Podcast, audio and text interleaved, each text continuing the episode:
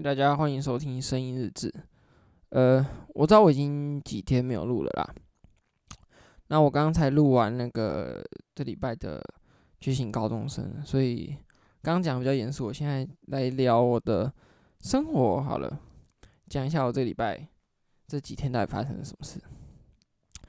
呃，我礼拜五去听了贺龙的脱口秀专场，这是我这辈子第一次去听那个现场脱口秀。那个感觉还真的还蛮特别，跟那个在网络上看影片不太一样，因为可以感觉到那个讲者的那种眼神的那种互动，或者是整个那种表现的形式，尤其是看到完整的。网络上很多都是片段片段，你看不到完整全部的段子啊。那贺龙他他真的还蛮好笑，我在这边没有跟大家讲他讲的内容到底是什么，可是我想讲，他可能在博恩夜秀里面看起来都是那种。呃，耍白痴啊，看起来笨笨的，还有那个在影片上、网络上都是那种看起来傻傻呆呆的。可是其实他现场很很棒，讲话很轻松幽默嘛。他不会像那种那个影片里面看起来是笨笨的，他其实讲话是很有内容，而且你们知道他是正大的，所以所以不要太小看他。他讲了。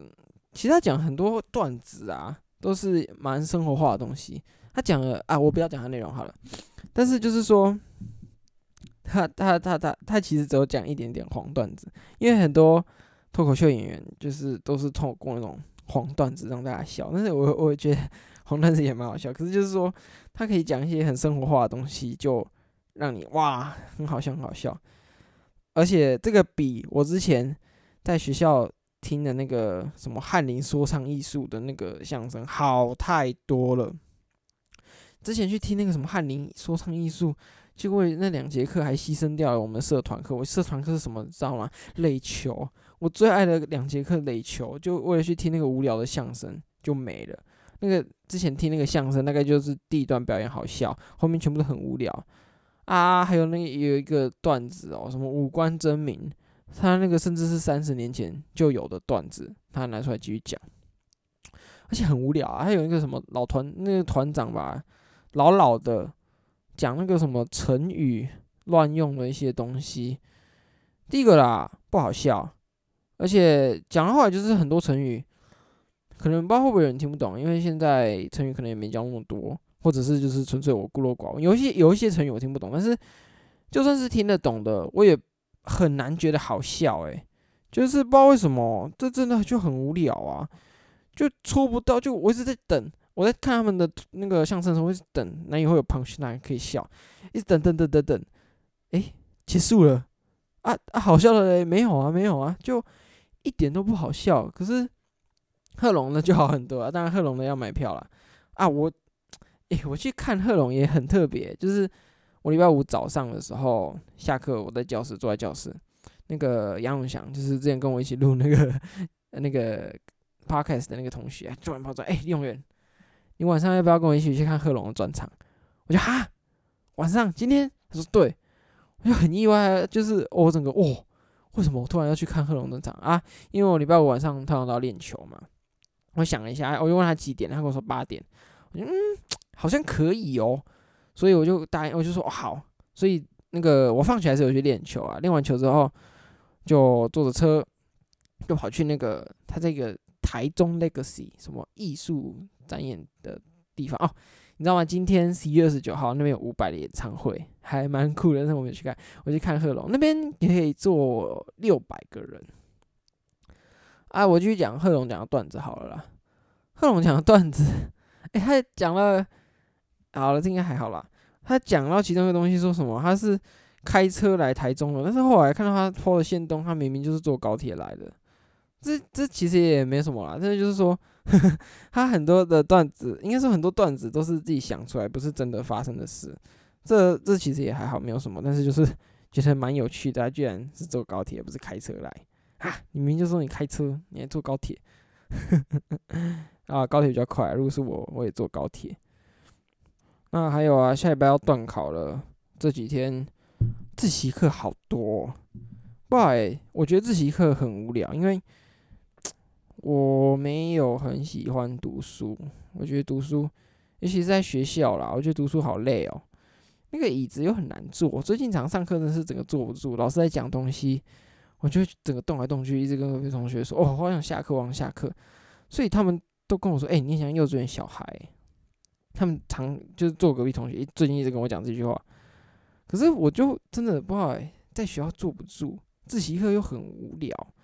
我小说看完了，不知道该怎么办，因为自习课真是多到一个不行。像礼拜五大概就一节课还两节课在上课，剩下全部都是自习课，很无聊。那边教室坐一整天，那边看说在读书啦什么的。当然啦，很有些人是在自习课都会读书，觉得时间很多好利用哦。可对于我来说，我觉得啊，自习课让我觉得很无聊。来学校就就想回家，我干嘛在这边一直坐着自习？哦，很无聊。我很早就很想放学，因为放学可以打球，大家就很开心。礼拜五练的，哦，有一个很累的，就是那算那种螃蟹走嘛，就是你要蹲低，然后踏步踏步去捡球，这样，那很累哦，那真的累得要死。我那个我因为教练说要做四趟嘛，我做第一趟做完回来就啊，好累好累好累。呃，好，我这边诚实跟大家讲，我只有做过三趟，我没有做满四趟。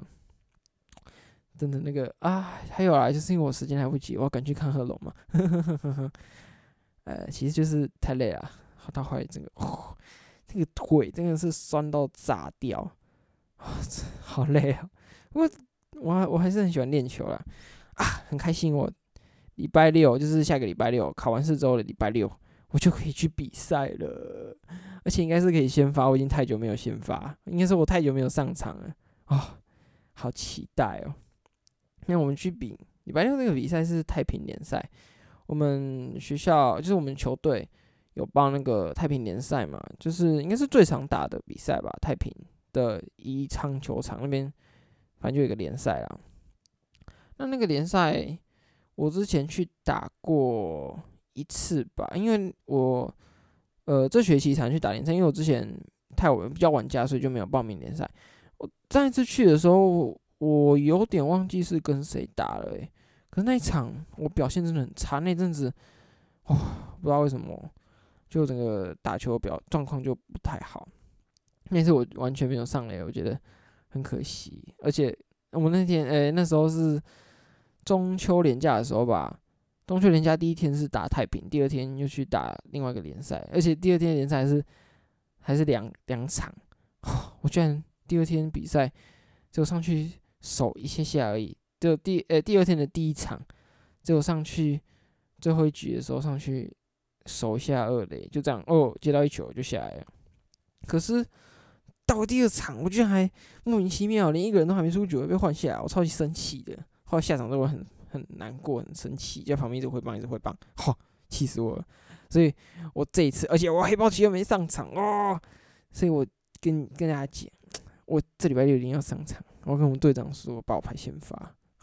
太久没打球，受不了了啊！还有很开心的就是说，比完的下个礼拜六还有另外一场比赛，实在是太开心了。可是礼拜六是我们国小校庆，我已经好多年没有回去。我在想，要不要回去看一下？反正那个比赛是十点半，不知道有没有时间可以换过去。啊，没有去看就算了。反正国小校庆，也不知道看不看国小同学。哦，我发现国小同学都变好多。